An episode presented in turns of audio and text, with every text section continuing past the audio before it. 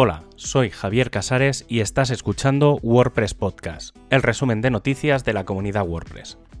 En este programa encontrarás la información del 10 al 16 de enero de 2022. En el pasado State of the World se anunció el WordPress Photo Directory, que es la respuesta de WordPress a los directorios de imágenes que te ofrecían contenidos sin licencia y que posteriormente los han limitado o se han hecho de pago. Actualmente hay cerca de 400 imágenes publicadas y está disponible en wordpress.org barra fotos en inglés. Este directorio de fotos se plantea como libre y necesita de la comunidad y de su colaboración y se puede hacer de tres maneras. La primera de ellas es enviando fotografías que se publicarán como licencia CC0 no han de tener contenido con copyright y han de seguir una serie de normas que se encuentran en el sitio. La segunda de ellas es reportar problemas con alguna de las fotografías que ya hay en el directorio. Y la tercera, si te quieres implicar en el proyecto, es la de ejercer de moderador.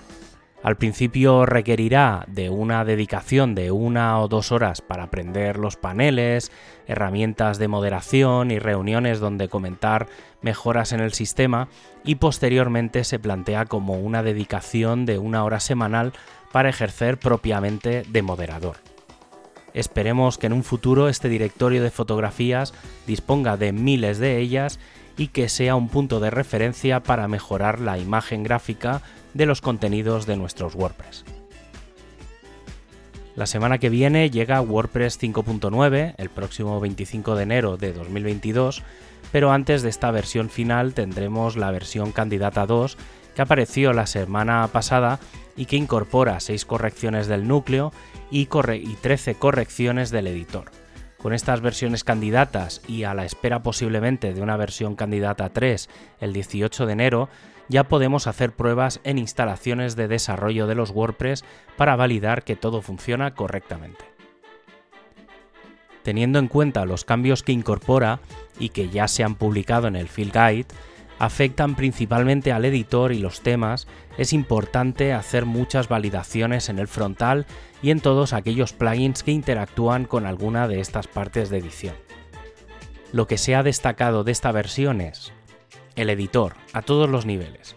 Hay que tener en cuenta que viene el 2022 como tema principal de esta versión, lo que nos lleva a que algunos de los temas van a permitir la edición completa del sitio de forma nativa. También tenemos la nueva gestión de estilos y variaciones que van a permitir que un tema tenga distintas formas de visualizarse en cuanto a tipografía, colores y otros elementos sin necesidad de crear un tema hijo se ha refactorizado el bloque de galería, tenemos el nuevo bloque de navegación, mayor control de los bloques anidados, la posibilidad de usar múltiples CSS en un bloque y el bloqueo de los bloques.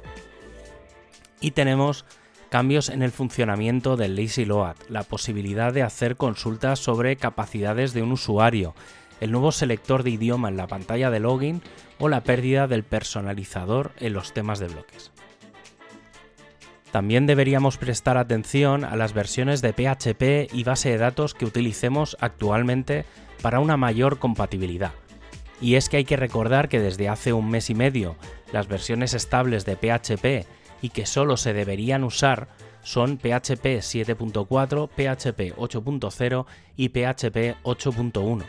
Todas las versiones anteriores están consideradas sin soporte y potencialmente inseguras. Pero WordPress aún no es oficialmente compatible con PHP 8.0 o superiores. Y esto está llevando a un gran trabajo bastante grande en WordPress 5.9. ¿Qué significa todo esto en realidad? Pues que WordPress 5.8 no se podrá configurar con PHP 8.1, pero WordPress 5.9, sin plugins y con los temas 20 y algo, podrían funcionar en las nuevas versiones, aunque con algunos errores que están controlados. Si no falla nada, de cara a WordPress 6.0, se espera que ya sí que todo sea compatible con las últimas versiones, tanto de PHP como de MySQL o MariaDB para la base de datos, ya que algunas pruebas dan errores con versiones superiores a MySQL 5.7 y MariaDB 10.2. El equipo de Core sigue trabajando en mejoras del editor, preparando Gutenberg 12.4, aunque el foco principal ahora es el lanzamiento de la versión final de WordPress 5.9.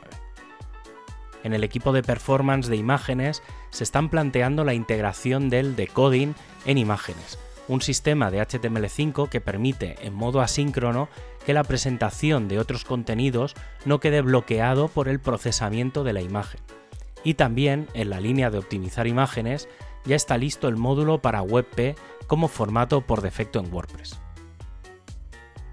El equipo de documentación ha presentado una serie de páginas nuevas que estará en la sección de soporte del Hell Hub y que pasarán al equipo de Polyglots para su traducción y adaptación a cada uno de los sitios de ayuda locales. Aún así, se está buscando responsables para la dirección de la documentación de bloques y de Hell Hub que en la actualidad no tiene líder. En la ayuda sobre temas, tras los cambios y mejoras para la actualización mediante Subversion, se ha actualizado la documentación para que todos los desarrolladores conozcan los métodos de actualización. El equipo de Polyglots ya tiene 45 ediciones locales listas para ser lanzadas con WordPress 5.9, entre ellas el español, catalán o gallego. Además, se han añadido una serie de funcionalidades nuevas a la herramienta de traducción. La principal es la de las discusiones, que como su nombre indica permite la creación de un hilo de comentarios sobre una cadena de traducción, que pueda generar dudas o polémicas y que, de paso, sea más sencillo de seguir por parte de todos. Además, permite ver de forma rápida las traducciones de la misma cadena en otros idiomas, por lo que puede ayudar a contextualizar qué han hecho otros equipos.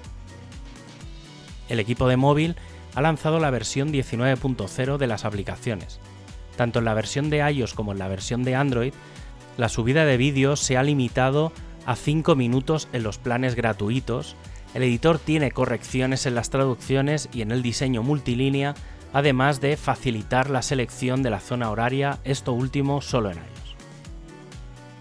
El equipo de training, ahora que llega a WordPress 5.9, quiere dejar muy clara en su documentación que van a existir cuatro tipos de temas, es por esto por lo que los contenidos de Learn WordPress van a ser revisados para aplicar la nomenclatura específica que se divide en estos cuatro.